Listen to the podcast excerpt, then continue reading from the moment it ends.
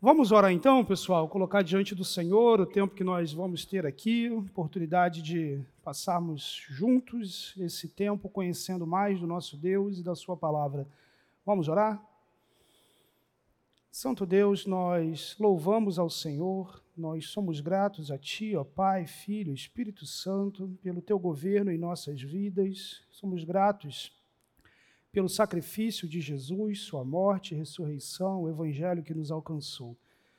Clamamos a Deus que o Senhor nos conceda um bom tempo de aula, um coração, uma mente apta a discernir coisas espirituais e a crescer na, na caminhada com o Senhor. Pedimos a Deus que assim o Senhor nos abençoe. Em nome de Jesus. Amém, Pai. Muito bem, pessoal. O tema da nossa aula hoje é Cristologia. Então, na semana passada, nós começamos a estudar especificamente a pessoa e a obra de Deus. Naquele momento, estudamos a teontologia, a teologia própria, a pessoa do, de Deus como um todo, com foco especial no Pai. E agora nós passamos para o estudo do Filho, do Verbo de Deus, Jesus Cristo, o Senhor. Essa aula ela vai estar dividida em dois grandes blocos. O primeiro desses blocos diz respeito à pessoa do Filho. E aqui nós vamos estudar a divindade de Cristo e a humanidade de Cristo. E claro, à medida que você tem essas duas naturezas apresentadas na Escritura, de que forma e quais são as implicações que isso tem na pessoa de Jesus. E o segundo grande tópico na nossa aula de hoje é a obra do Filho, e aqui nós vamos explorar dois aspectos dessa obra. Em primeiro lugar, os ofícios de Cristo, tríplice ofício de Cristo, e por fim, terminamos estudando sobre expiação, que pode ser aqui o momento mais é, complexo, talvez, da nossa aula, por isso toda atenção é bastante importante. Começando então a pessoa do Filho, a sua divindade e a sua humanidade. É interessante, meus irmãos, que hoje em dia a dificuldade que as pessoas têm é com a divindade de Jesus.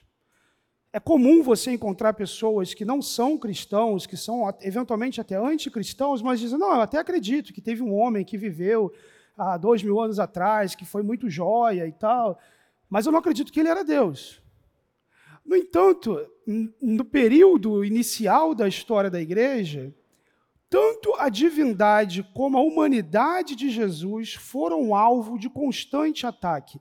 E especialmente naquele mundo grego, acostumado com essa interação entre deuses e homens, em que o corpo era visto como algo ruim, era até mais palatável para os ouvidos deles verem o Messias como Deus e muito estranho ver Messias como um Deus que, mesmo depois da ressurreição, tem carne, mesmo depois da ressurreição, é humano. Seja naquele mundo, seja no mundo atual, o fato é que as Escrituras apresentam o Senhor Jesus como completamente, plenamente Deus, completamente, plenamente homem. Sua divindade e humanidade, então, primeiro aspecto, quando falamos de divindade, definimos que o homem Jesus de Nazaré é o Messias, que, conforme as profecias, é a encarnação do Verbo de Deus, o Filho, uma das pessoas da Santa Triunidade.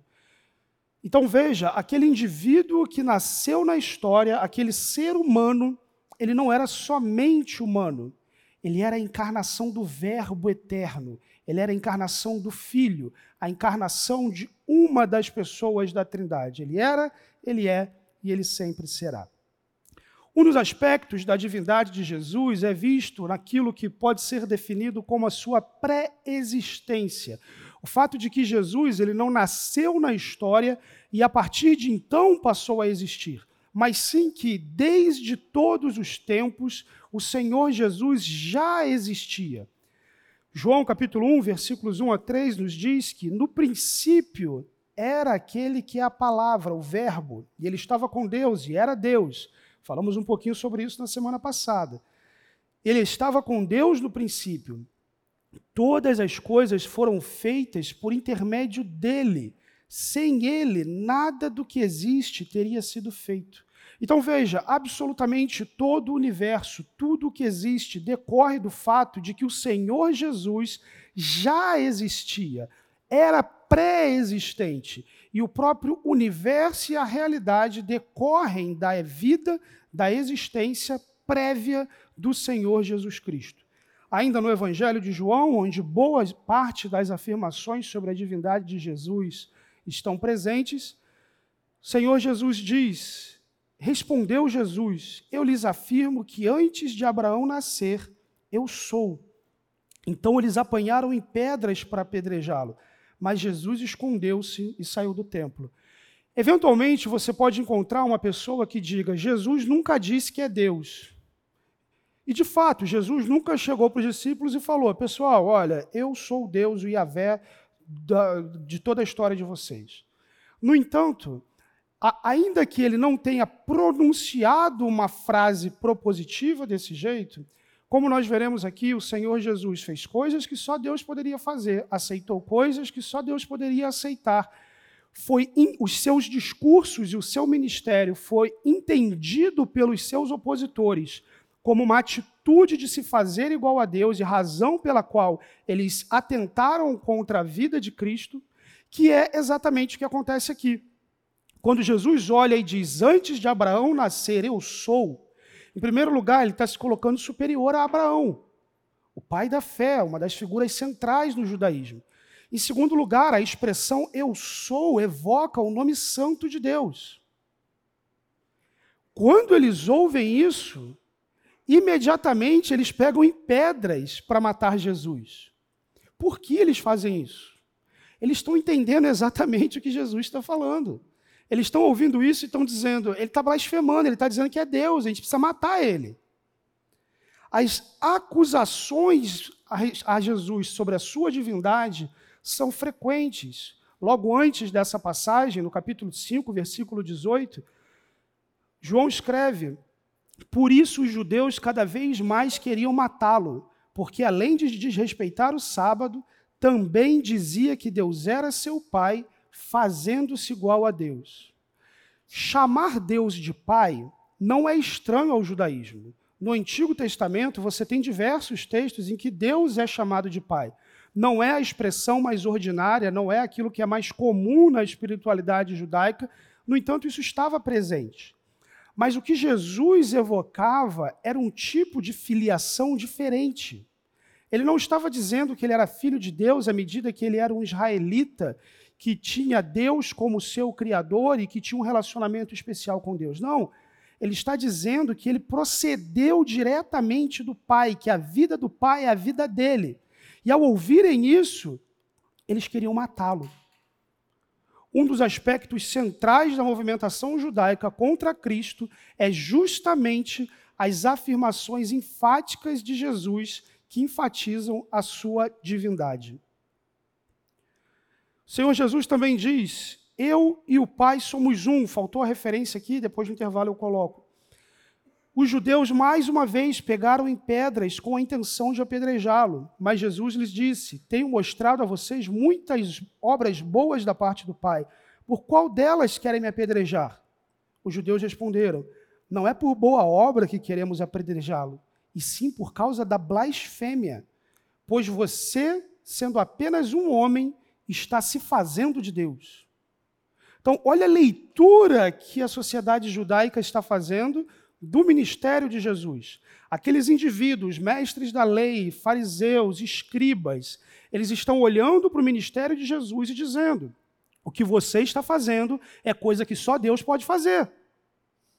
Mas sabe o que Jesus faz? Ele não olha para isso e diz: puxa vida, desculpa eu me equivoquei, realmente, eu fiz algo que só Deus podia fazer. Não.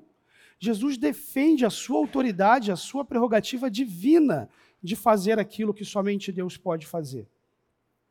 Ele tem autoconsciência da sua divindade, fala com a autoridade de Deus.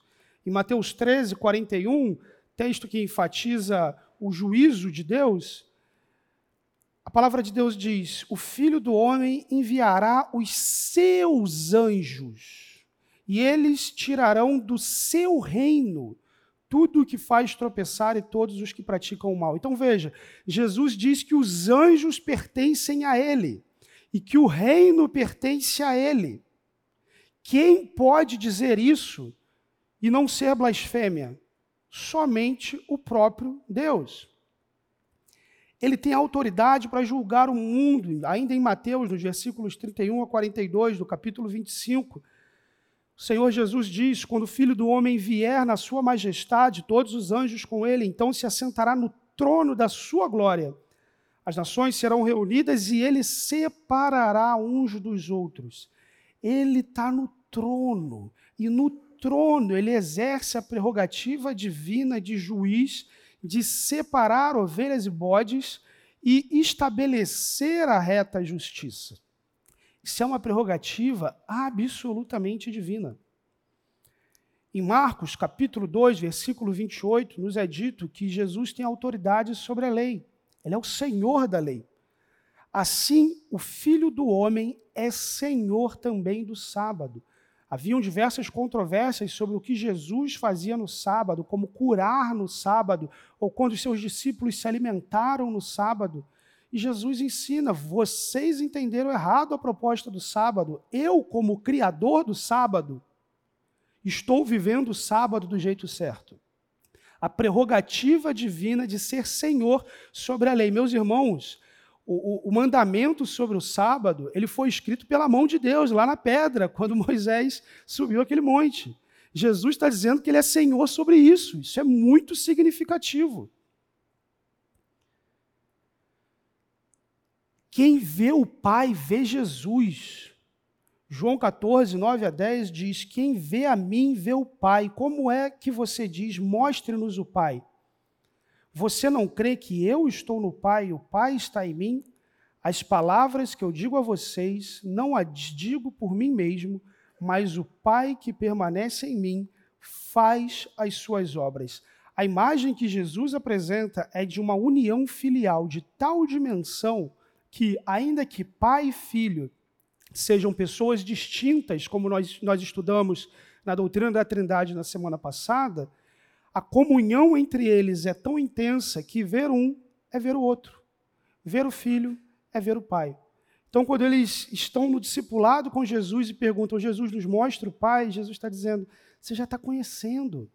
Eu estou mostrando o pai para vocês. Quando vocês me veem, veem as minhas obras, se relacionam comigo, é com o pai também, que permanece em mim, que vocês estão se relacionando. Algo muito significativo no ministério de Jesus é o seu poder de perdoar pecados. Naquela imagem dos paralíticos, daquela imagem do paralítico que o levam até ele com grande esforço. E quando alguém leva um paralítico naquela condição, qual é a expectativa daquela pessoa? Que ele seja curado e se levante daquele leito. Mas Jesus olha para aquele paralítico e diz: Filho, os seus pecados estão perdoados. E aí o pessoal fica, talvez o paralítico ficou muito feliz porque ele desfrutou de perdão e de paz com Deus que é superior a ser capaz de andar. No entanto, os escribas, as lideranças, pensavam em seu coração. Olha que interessante, Jesus sabia o que estava no coração deles. Isso é blasfêmia. Quem pode perdoar pecados a não ser um que é Deus? Sabe o que Jesus faz? Ele, conhecendo o que está no coração daquelas pessoas, uma prerrogativa também divina, sabendo que no coração deles eles estão dizendo que Jesus está blasfemando, se fazendo igual a Deus, ao invés de Jesus confrontar o que eles estão colocando, no sentido de esclarecer, não, gente, eu não estou me fazendo igual a Deus, Jesus reforça. Ele diz: olha, vocês estão pensando isso? O que, que é mais fácil para o filho do homem? Perdoar pecados ou curar esse paralítico? Então, para que vocês saibam que o Filho do Homem tem poder na terra para perdoar pecados, levante-se e ande. Uau! Ele reforça a prerrogativa da sua divindade, a sua autoridade, o seu poder.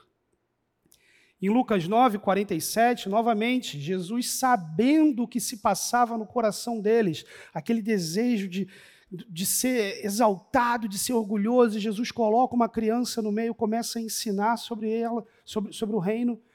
O fato é que ele sabe o que se passa no coração do homem e é Deus quem conhece o coração do ser humano.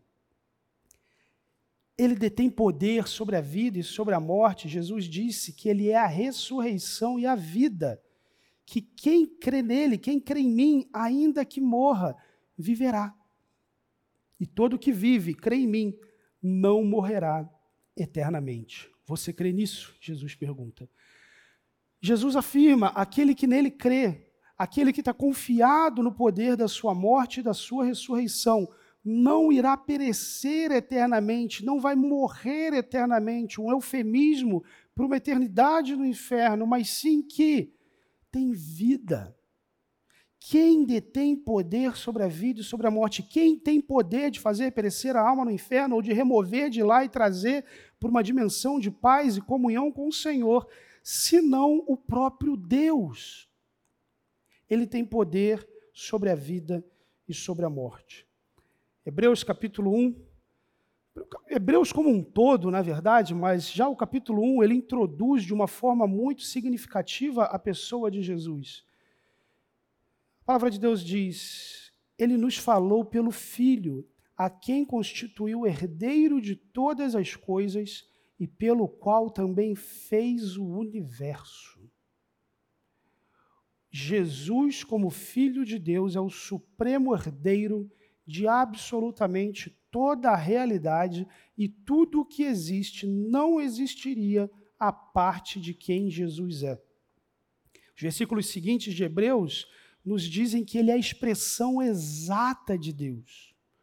O Filho, que é o resplendor da glória de Deus e a expressão exata do seu ser, sustentando todas as coisas pela sua palavra poderosa. Não grifei ali, mas esse sustentando tem em si algo muito significativo também. Então, em primeiro lugar, ele é o resplendor da glória de Deus. Meus irmãos, vai ler o Antigo Testamento. Vê o que Deus faz com quem quer usurpar sua glória. A gente vai ter uma aula sobre angelologia e satanologia, mas olha a experiência de Satanás de desejar ser igual a Deus. Olha a experiência do ser humano. Olha a experiência de Nabucodonosor. Olha tudo aquilo que o Antigo Testamento fala sobre pessoas que indevidamente usurparam um resplendor de glória que não lhe pertencia. Mas Hebreus diz que Jesus é o resplendor da glória de Deus. Que a glória de Deus nele resplandece, é vista. João nos diz: Nós vimos a sua glória, glória como unigênito do Pai. Ele é glorioso. A glória de Deus está plenamente nele. E, em primeiro lugar, ele não é consumido por isso. Em segundo lugar, ele não é julgado por isso. Muito pelo contrário, é legítimo. E a glória é legítima, porque ele é o Verbo de Deus. Parte, na verdade, expressão exata da triunidade de Deus, membro dessa Santa Trindade. Ele tem supremacia, Colossenses 1, 15 a 18 nos diz. Ele é a imagem do Deus invisível, o primogênito de toda a criação. Pois nele foram criadas todas as coisas nos céus e na terra, as visíveis e as invisíveis sejam tronos ou soberanias, poderes ou autoridades, todas as coisas foram criadas, desculpe, por Ele e para Ele. Ele é antes de todas as coisas e nele tudo subsiste. Ele é a cabeça do corpo, que é a igreja. É o princípio e o primogênito dentre os mortos, para quem tudo tenha a supremacia. Então veja, em primeiro lugar, ele é a imagem do Deus invisível. Olha que curioso. Qual foi uma das proibições de Deus no Decálogo, nos Dez Mandamentos? Proibir fazer imagens de Deus.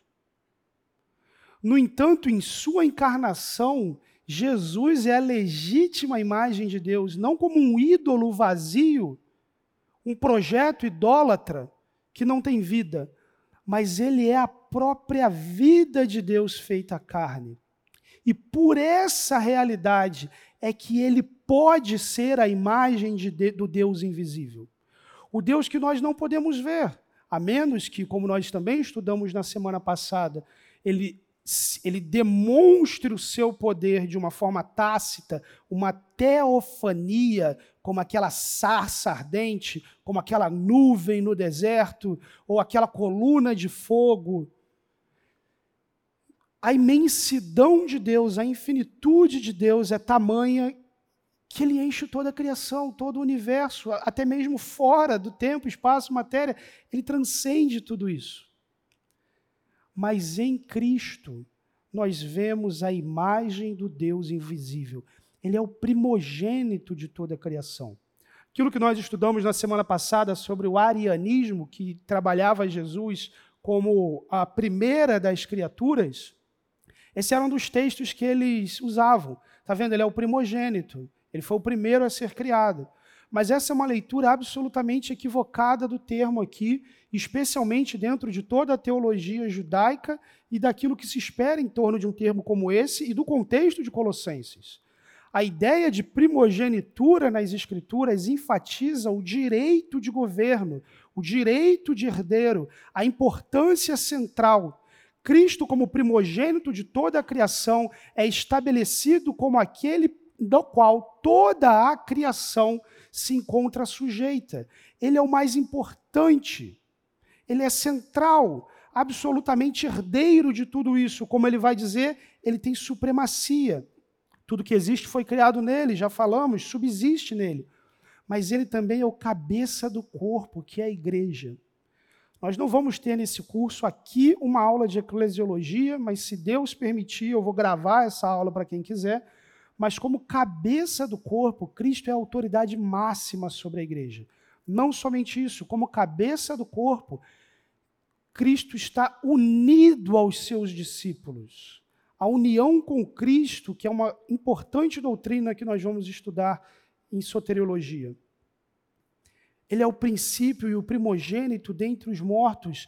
A sua morte a sua ressurreição inauguram uma nova era para sua própria glória, porque, como imagem do Deus invisível, tudo isso, no fim das contas, é para que em tudo ele tenha a supremacia. Isso é maravilhoso, meus irmãos. Na santa trindade de Deus não tem disputa de poder. Na santa trindade de Deus não tem o pai reclamando das funções que ele exerceu no universo, o filho reclamando porque vai ter que morrer na cruz, o espírito reclamando porque teve que descer como pomba, brincadeira, mas, é, mas não tem, está tudo em paz, tá, tá, eles estão em ordem, eles estão perfeitamente alinhados, para que em tudo ele tenha a supremacia. Aí você pega essa imagem do Verbo de Deus, do Supremo, do primogênito de toda a criação, aquele para quem todas as coisas apontam, a razão da própria realidade, aquele que detém a glória, o resplendor da glória de Deus. Você olha para esse Verbo poderoso, unigênito do Pai, e aí você pensa também em tudo que nós falamos na semana passada sobre a teontologia, sobre os atributos gloriosos, imensos, potentes de Deus, sua onipotência, onipresença, onisciência, sua infinitude, seu poder de estender os céus como um lençol e espalhar a diversidade da criação, sua glória, sua majestade, sua santidade, seu juízo. E aí você pensa que esse Deus se esvaziou. E se esvaziou. E se esvaziou.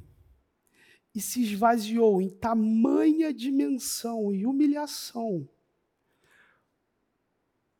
para fazer essa majestade caber num óvulo fecundado no ventre de Maria.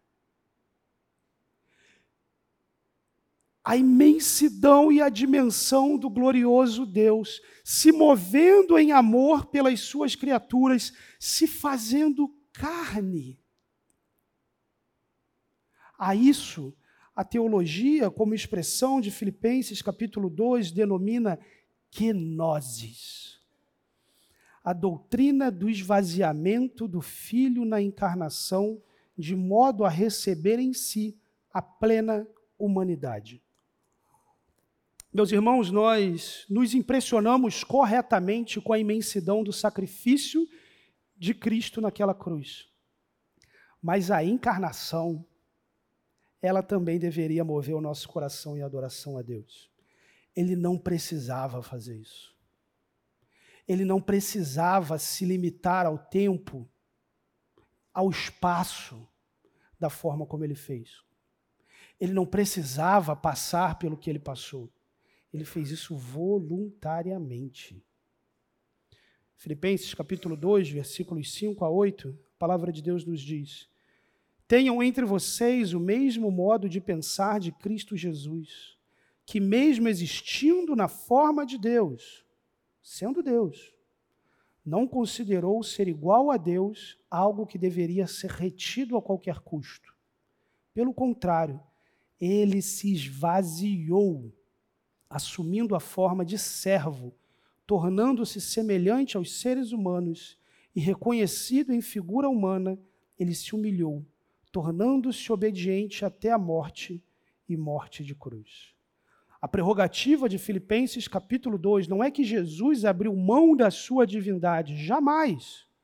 Ele é Deus, como nós vimos em seu ministério, ele exercendo prerrogativas divinas. Ele é Deus, ele não abriu mão da sua divindade. No entanto, ele se esvaziou, assumindo a forma de servo. E ao se esvaziar, assumindo a forma de servo, Jesus liberalmente decidiu não fazer uso dos, de grande parte das suas prerrogativas divinas e usufruir das prerrogativas divinas a partir de um relacionamento com Deus, com o Pai, no poder do Espírito Santo. E ele o faz também como exemplo para os seus discípulos, de que devemos confiar no Pai e viver a vida no poder do Espírito Santo de Deus. Mas ele se esvaziou, ele se fez humano, ele foi reconhecido em figura humana e ele morreu. Meus irmãos, Deus provar a morte é uma coisa quase contrassensual, porque Ele é o Senhor da vida, Ele criou a vida. Mas Ele provou a morte. Em sua humanidade, o Senhor Jesus provou a morte. Quando falamos de humanidade, definimos que o Verbo eterno assumiu plenamente, fisicamente, a forma humana no ventre de Maria, nascendo, crescendo e morrendo nesse mundo, sendo tentado e sofrendo, além de ter experimentado a obediência e dependência do Pai. Como nós vemos no ministério de Jesus a sua humanidade? Em primeiro lugar, ele cresceu, sabedoria, estatura e graça, ele foi tomando contato com novas coisas, ele teve uma cognição limitada em determinados momentos da sua vida. Ele não saiu do ventre e falou: Bom dia, Maria, tudo bem? Não, ele precisou aprender a falar. Ele gatinhou, ele começou a andar. Ele não tinha, o Deus onipotente não tinha estrutura óssea para correr. Ele precisou correr, pular as fases todas. Ele teve fome, ele precisou se alimentar. Ele teve sede. Ele se cansou nas suas muitas jornadas e viagens. Ele sofreu e sofreu de muitas formas. Isaías 53 diz que o Messias seria um homem de dores. Não está aqui, mas ele trabalhou e trabalhou pesado, era carpinteiro. Ele morreu, como já falamos um pouco ele expressava muitos sentimentos característicos da experiência humana. Ele amava os seus amigos, teve compaixão das pessoas, ficou triste, alegre, irou-se, se angustiou no coração, sentiu desamparo. Em sua encarnação, eventualmente, provou de limitação no conhecimento, como quando o Senhor Jesus diz a respeito dessas coisas: o filho do homem não sabe, quem sabe é o Pai. É o Pai que sabe. Lembre daquilo que nós comentamos, da economia da Trindade, aquilo, os papéis que estão sendo exercidos pela Trindade no mundo criado. No seu esvaziamento, na sua encarnação, houve uma limitação, houve um esvaziamento. Texto que nós lemos de João 1, 1 a 3 há pouco, ele também completa o que era desde o princípio, o que ouvimos, o que vimos com os nossos próprios olhos, o que contemplamos, as nossas mãos apalparam a respeito do Verbo da vida. E a vida se manifestou, e nós a vimos, e delas damos testemunho, e anunciamos a vocês a vida eterna, que estava com o Pai e nos foi manifestada. O que vimos e ouvimos, anunciamos também a vocês, para que também vocês tenham comunhão, conosco. Ora, a nossa comunhão é com o Pai e com seu Filho Jesus Cristo. Olha o quanto que João está falando. A gente viu, a gente sentiu, a gente tocou, a gente ouviu. Olha, a gente viu, a gente tocou, a gente ouviu. Por quê? Porque é uma mentalidade, um mundo helênico que odeia carne que anseia por aquela mentalidade platônica em que a carne é má e o espírito é bom, e o, o espírito precisa se libertar da carne. Mas a lógica da fé cristã é o contrário: Deus Santo se fez carne. E Jesus está dizendo: esse Deus, essa glória, essa vida, eu vi, eu toquei, eu posso dizer, era carne. E algumas heresias que surgiram nos primeiros séculos giravam justamente em torno disso. Não era carne, era um espírito. Parecia que era, mas não era. Era uma coisa diferente. Você tinha vários pensamentos que surgiram assim. Então a ideia de João é deixar claro: a vida, o Verbo, aquele que estava desde o princípio com o Pai, ele se fez carne. Então a Bíblia constata duas realidades. Em primeiro lugar, ele se fez carne. Ele é ser humano. Ele tem todas as características que um ser humano tem. Mas, em segundo lugar, ele é Deus. E mesmo em sua encarnação, no seu esvaziamento, ele não deixou de ser Deus. Ele tem a natureza divina o acompanhando. Então, como que funciona isso na prática? Como que se pode dizer que Jesus era Deus ou que Jesus e que Jesus era homem, que ele era completamente Deus e que ele era completamente humano? A isso, meus irmãos, na teologia se denominou união hipostática. O termo é uma junção de duas palavras, hipo e estasis. E hipostasis traz em si a ideia de substância, já no contexto, não na etimologia. A ideia é que, quando você fala de união hipostática, você está trabalhando a união das naturezas na pessoa de Jesus existem duas naturezas, a divina e a humana, de modo que ele é completamente Deus e completamente homem. Nesse sentido, Jesus é sim completamente humano, mas ele é distinto à medida que ele é também completamente Deus. E quando nós falarmos de expiação, vocês vão ver como que isso é absolutamente significativo. E alguns textos da palavra de Deus, ela nos demonstra as duas naturezas com muita clareza. Por exemplo, Gálatas capítulo 4, 4 a 5, a Bíblia diz: Mas, quando chegou a plenitude do tempo, Deus enviou seu filho, nascido de mulher, nascido sobre a lei. Deus enviou o seu filho. Já estava lá. Segunda pessoa da Trindade é Deus, mas esse Deus nasceu de uma mulher, nasceu sobre a lei. Para quê? Para resgatar os que estavam debaixo da lei, né, sobre a lei, a fim de que recebêssemos a adoção como filhos. João 1,14 também demonstra essa realidade. O Verbo se fez carne e habitou entre nós, cheio de graça e de verdade, e vimos a sua glória, glória como do unigênito do Pai. O Verbo, ele se fez carne mas essa carne que o Verbo se fez está cheio de graça e de verdade e de glória.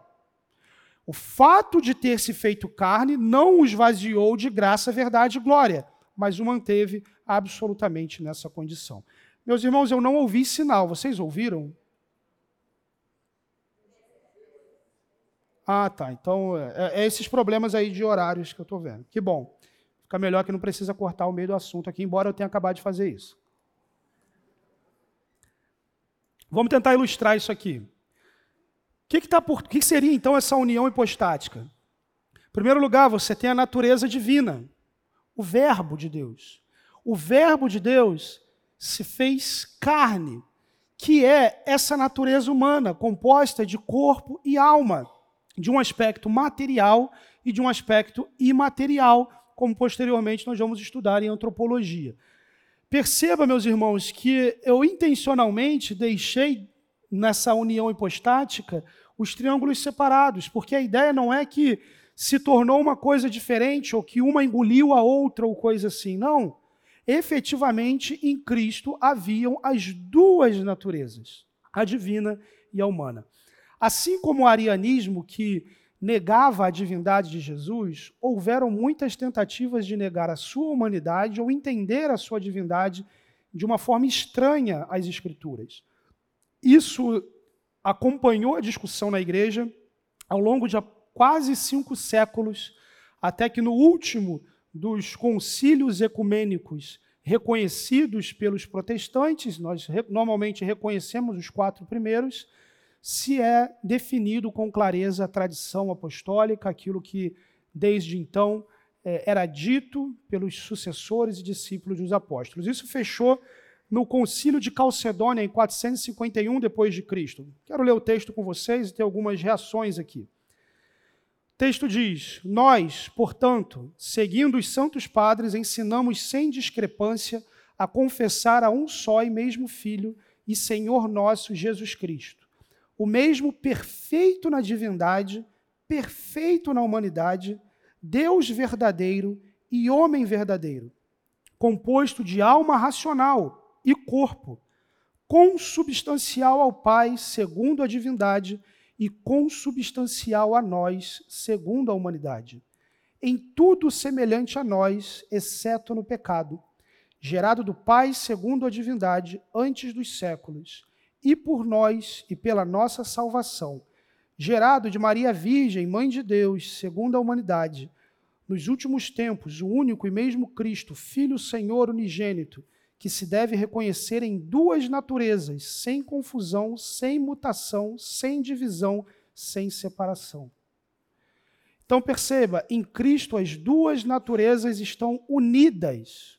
Elas não estão disputando esse espaço, elas não foram encapsuladas, engolidas uma pela outra, mas as duas naturezas estão unidas na pessoa de Jesus Cristo. Perceba como a, a, definição do credo do concílio apresenta que ele é homem, que ele é Deus. Alguns termos aqui que, talvez pela influência do catolicismo no Brasil, a gente fique um pouco incomodado, mas eles são até importantes na teologia. Então, por exemplo, quando o credo enfatiza gerado de Maria Virgem, a gente pensa, nossa, Virgem Maria, ai minha Nossa Senhora, se assusta, né? Brincadeira. Mas efetivamente, você olha Lutero, os reformadores, eles usam com frequência esse termo, por quê? Porque isso apresenta um compromisso não com a virgindade perpétua de Maria, mas com o nascimento virginal de Jesus, que é algo muito importante também na cristologia. Então, confessar Maria Virgem é confessar o nascimento virginal de Jesus. O segundo termo também que o pessoal fala, ai minha Nossa Senhora, é mãe de Deus. Não, como que é mãe de Deus? Só que por trás disso também tem uma discussão teológica. Mãe de Deus é Theotokos. Haviam outros dois grupos que diziam, não, Cristo é Antropotokos. Ele é só o filho do homem. De modo que o que nasceu de Maria foi um homem, um ser humano. Outros vão dizer, não, é Cristotocos. Quem nasceu de Maria foi o Messias, foi Cristo. E o que que essas pessoas vão identificar? Não, o que nasceu de Maria foi Teotocos. Foi Deus. Ele era Deus. Então, afirmar Maria, mãe de Deus, no aspecto da teologia histórica, não é um título que, embora os católicos acabem fazendo isso, para dar glória a Maria é um título para enfatizar a divindade daquele que vem do seu ventre. Essa é a ideia aqui por trás. Vamos para o intervalo então, gente. Em seguida a gente fala sobre impecabilidade. Para quem está me ouvindo, não está conversando, pergunta aqui: Cristo pecou? Quem seria capaz de responder isso aqui? Ó, já vi alguns nãos. Ok, então podemos entender que Cristo não pecou de modo geral, esse vai ser um consenso. Poucas pessoas vão, ah, embora existam, inclusive teólogos, que vão afirmar que Cristo efetivamente pecou. Mas uma segunda pergunta que talvez provoque uma reflexão um pouco maior: Cristo poderia pecar? E aí? Cristo poderia pecar?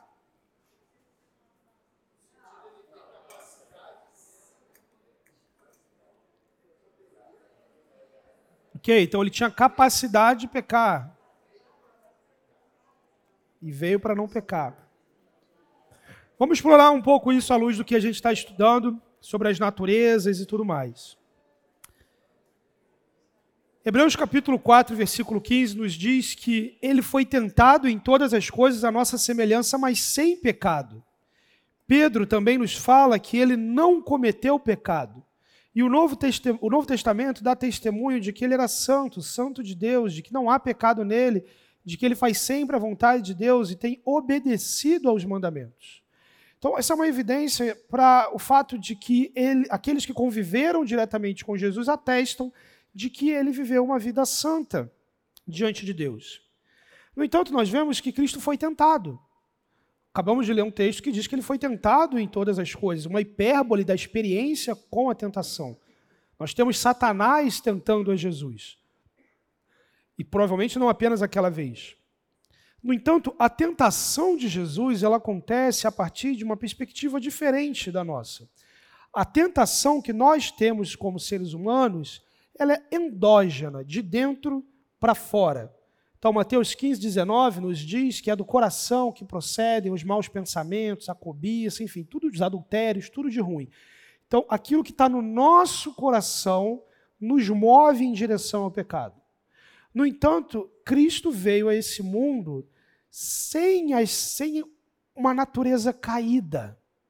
Diferentemente de nós que nascemos numa condição como essa, Cristo não nasceu nessa condição de modo que as tentações de Jesus elas eram exógenas, de fora para dentro. Então perceba que na tentação no deserto, Satanás, ele o tempo inteiro coloca Jesus diante de determinadas situações. Então quando nós falamos de fora para gente, de fora para dentro, é aquilo que diz respeito a Satanás, e Satanás enquanto príncipe desse mundo, Deus desse século, o sistema mundano do qual ele pode recorrer para atuar da forma como lhe convém.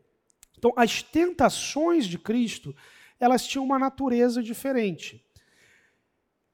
Impecabilidade, que é essa palavra que vocês estão vendo ali em cima, implica em dizer que, em primeiro lugar, o pecado não é parte da essência humana.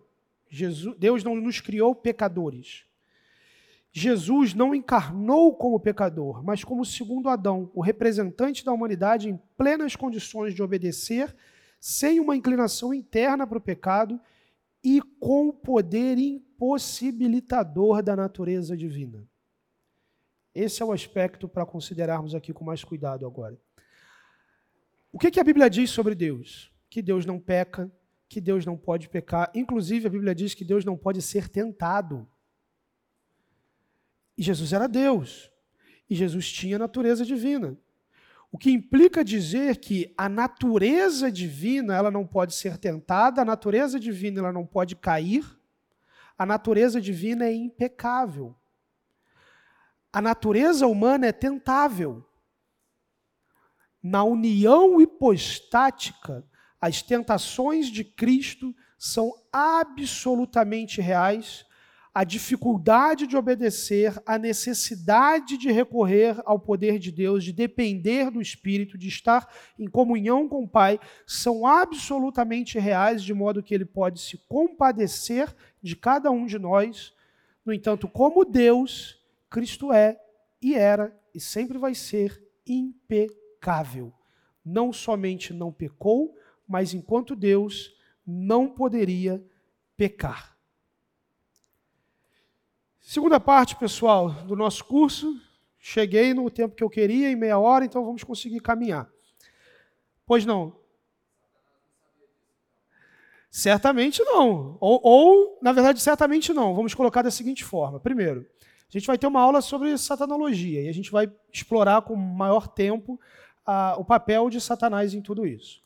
Ele é tentador, é, desde o princípio. Então, tentar é a expressão da rebelião dele tentar o filho encarnado é tentador para ele. Entende? Ele não ia ter essa chance duas vezes. Depois, ele cumpre um papel dentro do plano de Deus ao tentar o Messias.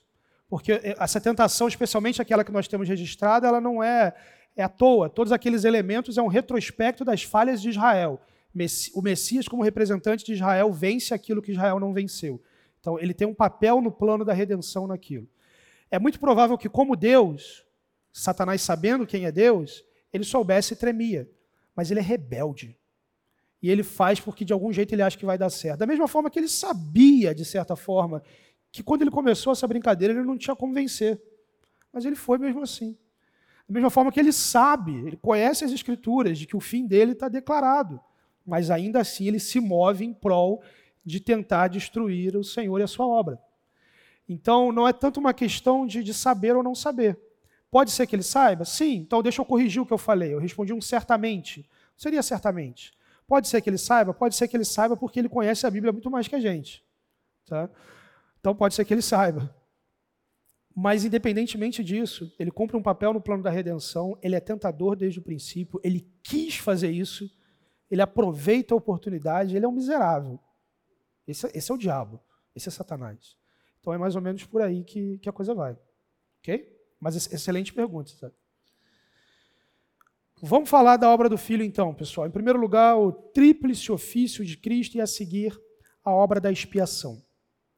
Quando falamos de tríplice ofício, historicamente isso tem sido identificado na revelação bíblica como três aspectos centrais do ministério do Filho: como rei, profeta e sacerdote. Como rei, Cristo é o herdeiro do trono de Davi. Era prometido que o Messias seria um herdeiro de Davi que teria os direitos, a prerrogativa do trono.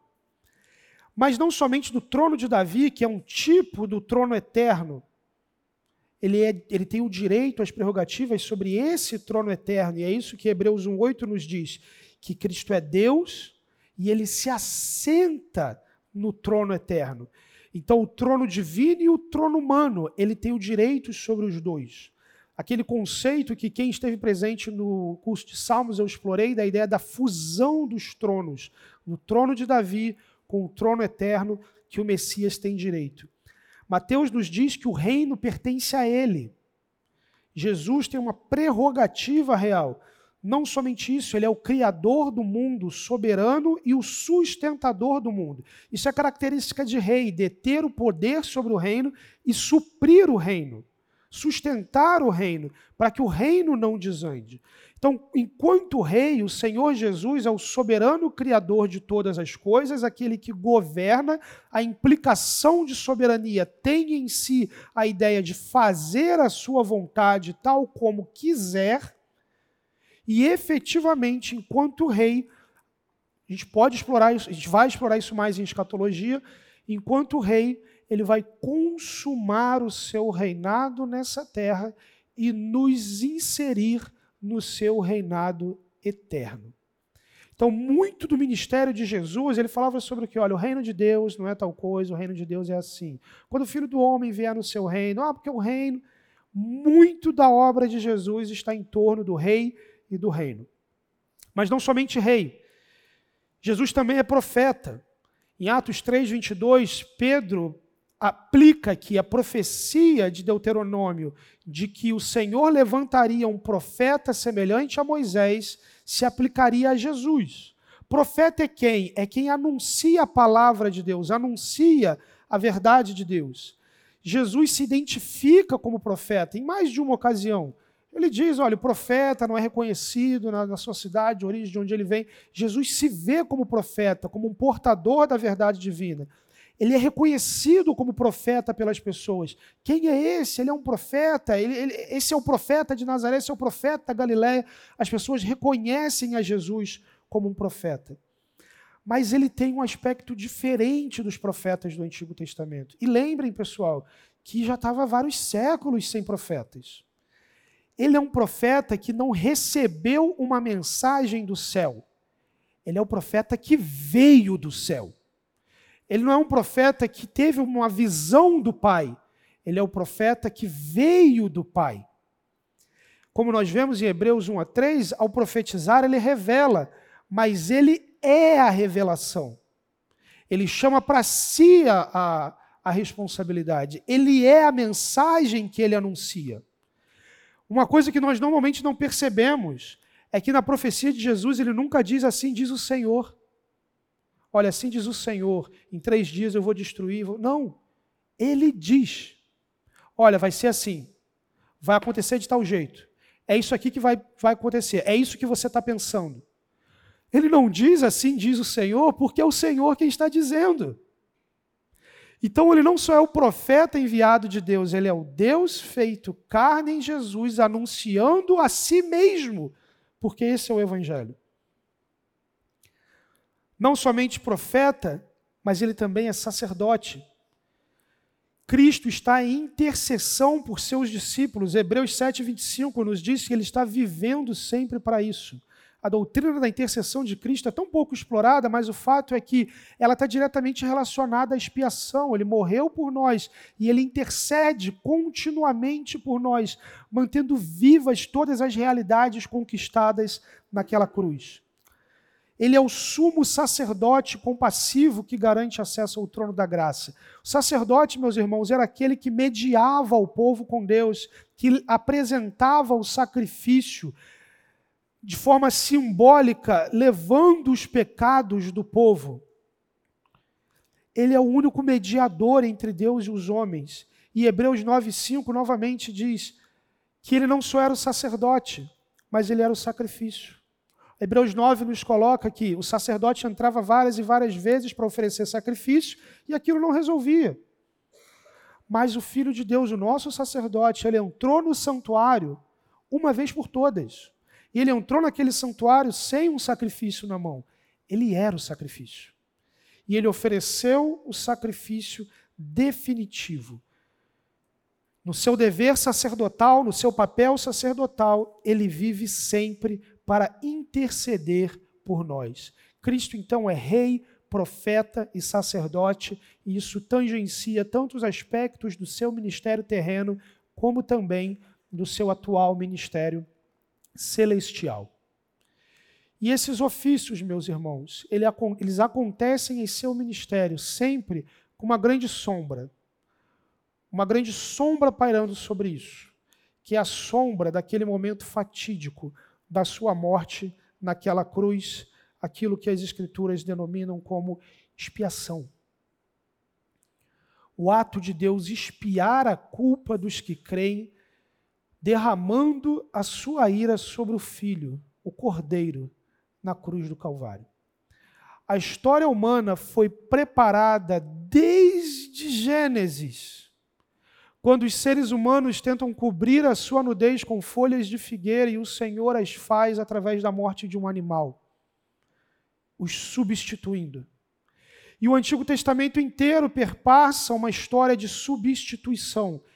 Esse vai morrer por você, esse vai morrer por você, esse vai morrer por você.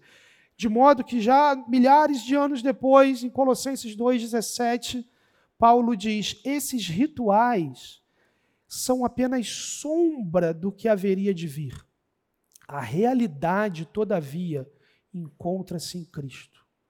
Então, aquele templo, aquele tabernáculo, aquele sacerdócio, aquele sistema sacrificial, aquela aliança tudo aquilo apontava e direcionava aquele momento de Cristo. Ele é o Cordeiro de Deus que tira o pecado do mundo. Ele é aquele que substitui de forma eficaz, plena, completa. Mas isso levanta duas questões. Em primeiro lugar, por que Cristo morreu? Em segundo lugar, por quem Cristo morreu? A primeira é relativamente mais simples. 1 Pedro 2, 24 nos diz que, carregando Ele mesmo em seu corpo sobre o madeiro, a cruz, os nossos pecados, para que nós, mortos para os pecados, vivamos para a justiça. Pelas feridas dele, vocês foram sarados. Então, um dos aspectos do porquê Cristo morreu, ele morreu por nossos pecados, ele morreu para carregar naquela cruz os nossos pecados. E crucificados com Cristo, ele morreu a nossa morte, levando sobre si a morte que era nossa. 1 Pedro 3,18, ele padeceu uma única vez pelos pecados, o justo pelos injustos. Então, o segundo aspecto, ele nos substituiu penalmente. Havia uma condenação, um juízo, e esse juízo era legalmente meu, mas ele me substituiu. Terceiro lugar, nisso consiste o amor em que não, não que nós tenhamos amado a Deus, mas em que mas em que ele nos amou e enviou o seu filho como propiciação pelos nossos pecados. Propiciação é uma palavra do sistema sacrificial e significa aplacamento da ira. Essa é uma imagem talvez um pouco impopular de Deus para a sociedade contemporânea, mas o fato é que as Escrituras apresentam um Deus irado, um Deus que se ira contra o pecado e julga o pecado. E graças a Deus por isso, porque senão esse mundo ia ser muito pior do que ele é e nós não teríamos esperança nenhuma de qualquer melhora. Mas o fato é que essa ira escatológica e final de Deus, que implicaria numa eternidade separada com Ele, foi aplacada naquela cruz. Aquela ira que vinha com força total na sua direção foi recebida por Cristo na cruz e para você chegou paz, não chegou ira. Foi isso que a expiação fez. Naquela cruz, então, à luz do que a gente falou, de quem Deus está nos salvando?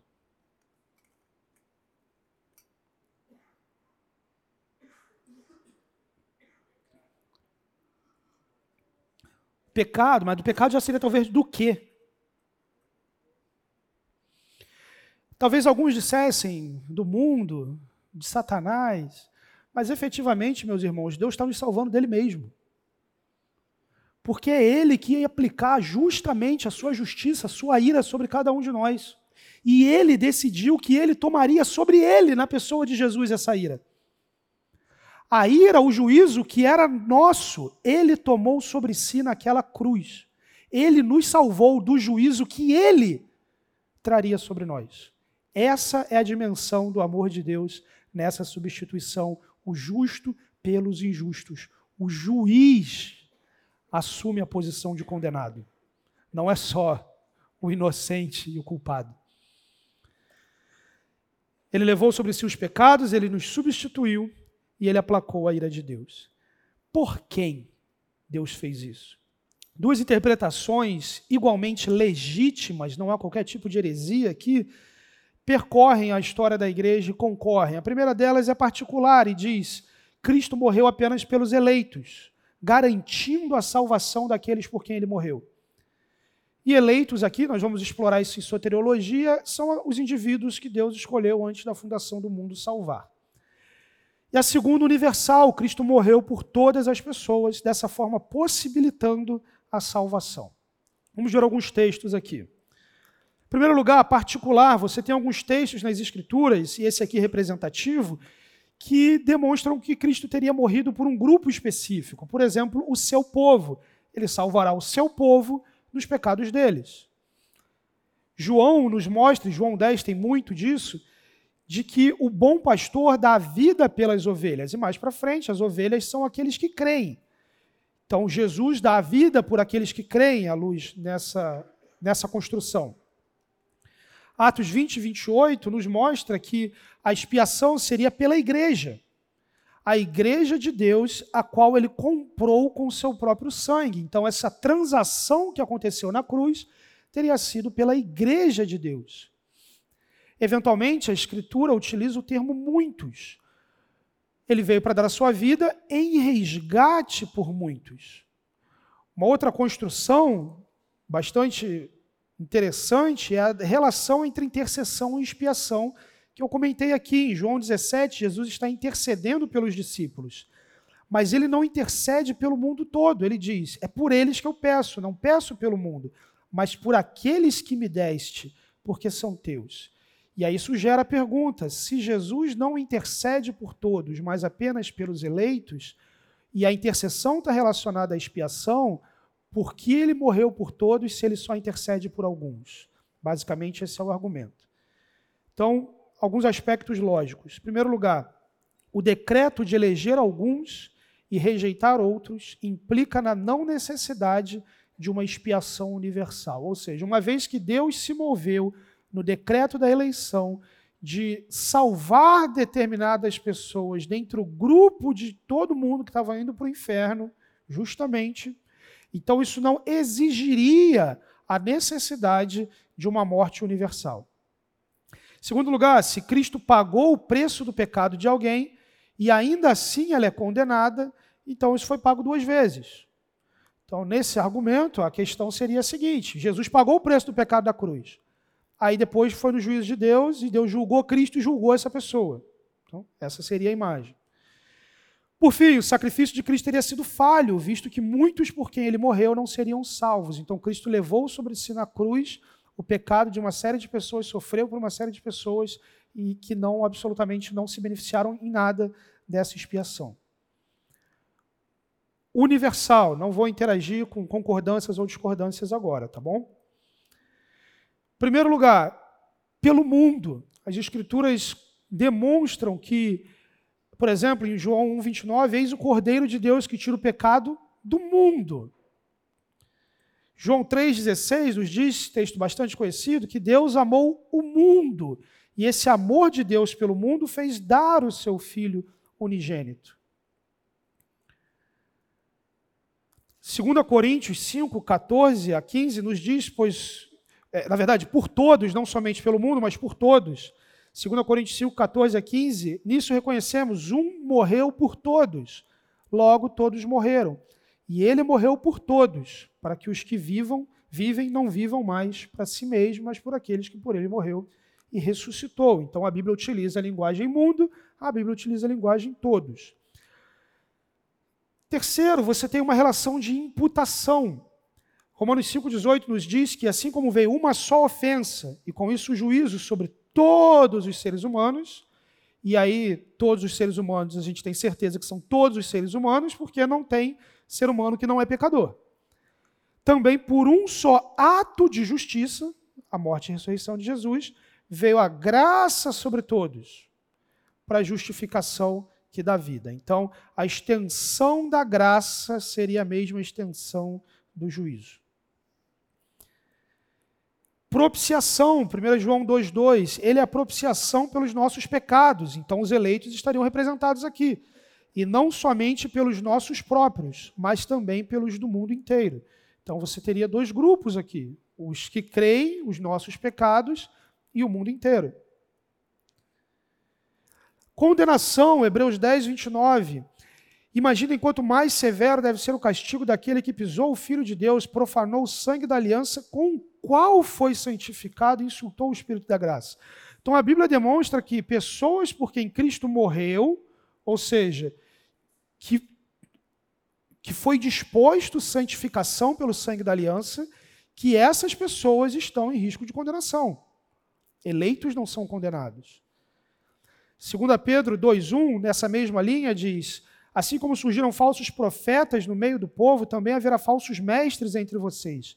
Eles introduzirão heresias destruidoras, chegando a renegar o soberano Senhor que os resgatou trazendo sobre si mesmo repentina destruição. Então, texto de 2 Pedro demonstra que os falsos mestres, gente que não é crente, gente que está bagunçando a igreja de Cristo, renegam o Senhor que os resgatou. Então, aparentemente, os falsos mestres estariam incluídos na expiação. Aspectos lógicos, então. A extensão da expiação, segundo Adão, é a mesma extensão da condenação. O amor de Deus possibilitou e chamou a responsabilidade a todos os indivíduos. O sacrifício de Jesus tem sucesso ao garantir a salvação dos eleitos e enfatizar a condenação dos réprobos. Alguns comentários aqui sobre os dois pontos que eu coloquei. Coloquei alguns textos, não são todos. Tá? Segundo, tanto para um lado como o outro, ovelha, muitos, povo, tudo isso precisa ser qualificado pelo contexto. Do mesmo lado aqui, mundo, todos. Nem sempre mundo é todo mundo. Nem sempre todos é todo mundo. Eventualmente, se aparece um todos, é judeus e gentios. Eventualmente, povo é igreja. Eventualmente, povo é Israel. Eventualmente, mundo é o mundo gentílico. Eventualmente, mundo é o sistema satânico caído. Eventualmente, mundo é todo mundo. Então, não é só pegar um texto que diz mundo ou um texto que diz muitos e brigar em cima disso. Não, tem outras questões que precisam ser consideradas. Mas o fato é que as Escrituras demonstram que há um aspecto particular na expiação que Deus fez em Cristo e que há um aspecto universal na expiação que Deus, te, que Deus fez em Cristo. Há textos que é praticamente impossível você extrair uma leitura que não implique numa expiação limitada. E há textos que seria desonestidade com a exegese você extrair algo diferente que não seja uma morte de Cristo por todos. E aqui todos no sentido todo mundo. É possível conciliar algo assim? Em primeiro lugar, gente, como eu falei no começo, a gente não está falando de heresia, nada do tipo. O pessoal entende que é de um jeito, de outro, não é por isso que se briga, não é por isso que se mata ou morre. Tudo gente que está caminhando com Cristo e quer obedecer a Deus. No entanto, eu acredito que sim, e quando eu falo eu acredito, eu não estou falando eu tive um eureka, uma ideia super legal, não. É, a linha interpretativa, a tradição que eu sigo, a compreensão que eu tenho das escrituras, histórica e exegética, me leva a pensar que sim. Por falta de termo melhor e, e mais claro, eu vou chamar aqui de expiação limitada e limitada. 1 Timóteo capítulo 4, versículos 10 nos diz: se trabalhamos e lutamos, é porque temos colocado a nossa esperança no Deus vivo, o Salvador de todos os homens, especialmente dos que creem. 1 Timóteo apresenta a seguinte realidade aqui. Ele é o Salvador de todos os homens, não tem como fugir disso, ele é o Salvador de todos os homens. Mas o texto diz que ele vai salvar de um modo especial aqueles que creem. Isso, não, isso significa, então, que, eventualmente, o fato de Cristo morrer por todas as pessoas não implica que todas as pessoas seriam salvas. Ele é o salvador de todos, mas ele salva de um modo especial aqueles que creem. Expiação seria, então, feita em favor de todos e suficiente para todos. No entanto, é eficaz apenas para os eleitos. O que isso significa dizer? Que naquela cruz, como segundo Adão, Cristo tomou sobre si a ira completa de toda a condenação de Adão. Isso é Romanos 5. Tudo aquilo de toda a história, toda a injustiça que procede do primeiro Adão, ele tomou sobre ele. De modo que ele dispensou graça suficiente, justiça suficiente para todos aqueles que creem nele. A injustiça de Adão é recebida pela comunhão dos indivíduos com Adão. Em primeiro lugar, como representante federal da humanidade, em segundo lugar, como descendentes diretos. E do lado de cá, a recepção da justiça de Cristo se dá na nossa união com Ele, à medida que recebemos os benefícios dessa expiação, justiça, paz, alegria, reconciliação com Deus. Nós somos unidos a Adão pelo nascimento e, como seres humanos, somos unidos a Cristo pela fé. Então, em Sua morte, Ele expiou a culpa na dimensão da transgressão de Adão. Romanos 5, leiam em casa depois. Mas a eficácia disso se dá por aqueles, vamos estudar em soteriologia, que da multidão da transgressão de Adão, no qual todos justamente poderiam ter ido para o inferno, Jesus, Deus poderia ter simplesmente falado: não vou salvar ninguém. Deus escolheu pegar um grupo e salvar. Deus escolheu pegar outro grupo e demonstrar a sua justiça, entregar aquilo que eles mereciam. Isso implica dizer, então, que ela é a favor de todos, suficiente para todos, eficaz apenas para os eleitos. Isso implica também na oferta do evangelho universal para todos. Essa frase que eu falei, suficiente, mas eficaz, tem muito mais gente, tá, gente? Mas sabe, o primeiro rastreamento para essa frase é em Próspero de Aquitânia, que foi discípulo direto de Agostinho. Em seguida, você tem o escolastista medieval Pedro Lombardo, John Cameron, já no contexto da reforma protestante, e um indivíduo que vai acabar levando o nome com mais propriedade do sistema, Moisés Almiró, aquilo que vai ser chamado de calvinismo amiraldiano ou moderado. E a crítica de Almirô, pessoal, se dá justamente porque o sínodo de Dort, que eu não vou falar agora, ele define expiação limitada, mas eventualmente ainda há uma grande discussão do quanto Calvino realmente cria nisso. As institutas parecem sugerir isso, mas os seus comentários não. Então isso tem muita ambiguidade. Então, termino nossa aula com essa citação do, do próprio. No que concerne aos homens, admito a força desse argumento, pois é a vontade de Deus que busquemos a salvação de todos os homens, sem exceção, porque Cristo sofreu pelos pecados do mundo inteiro. Naquela cruz, o Senhor Jesus, como segundo Adão, representante autêntico de toda a humanidade, leva sobre si toda a condenação e justiça sobre Deus. E somente ele poderia fazer isso. Volta agora para a união hipostática. Enquanto ser humano, ele é o representante autêntico da humanidade, ele é um filho de Adão. Mas se o filho de Adão fosse para aquela cruz, por mais justo que fosse, seria insuficiente. Porque a ira, a justiça de Deus é infinita. Mas aquele homem que foi naquela cruz, ele era infinitamente santo. E por ser infinitamente santo, ele pôde suprir uma ofensa infinita. Quando nós pecamos contra Deus, a nossa ofensa era infinita. Precisou uma justiça infinita, uma santidade infinita por uma troca legítima. Está claro isso? Meus irmãos, nem o inferno é capaz de aplacar a justiça de Deus. Senão ele tinha adoração. Por isso que ele é eterno. Nem o inferno pode aplacar a ira de Deus. Só a justiça de Cristo naquela cruz. Só Deus feito homem como prerrogativa humana de representação, prerrogativa divina de satisfação infinita. Ele fez isso por todos Deus ao seu templo, ao seu tempo, aplicará essa justiça em todos os que creem. Vamos orar, meus irmãos? Temos ainda cinco minutos. E se alguém tiver alguma pergunta após a oração, nós seguimos, senão Deus os abençoe.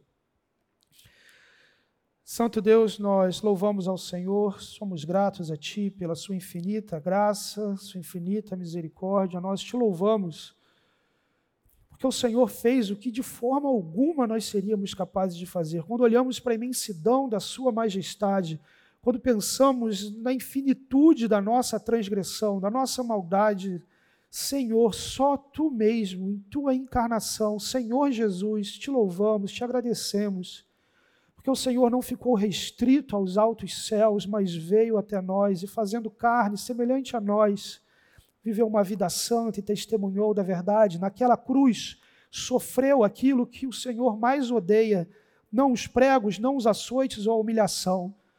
O Senhor sofreu a culpa pelo meu pecado, pelo nosso pecado. E é nesse sentido que, numa aula como essa sobre Cristologia, longe do nosso interesse ser conceitos complexos ou coisa assim, é que nós nos dobramos ante o seu imenso amor que se moveu em nosso favor e que graciosamente nos alcançou.